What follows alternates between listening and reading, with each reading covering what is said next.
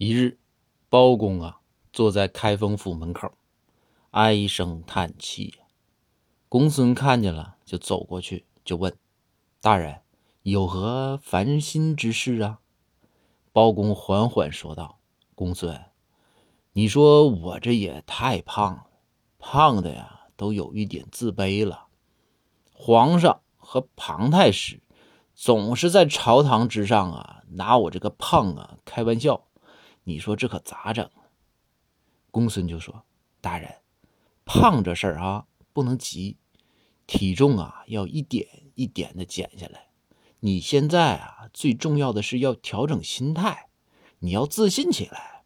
来，大人站起来，跟我一起大喊：我是包公，我断案如神，我明镜高悬。”这个时候啊，包公就说：“哎，公孙，我这体重……”坐下就站不起来呀！说完，嚎啕大哭。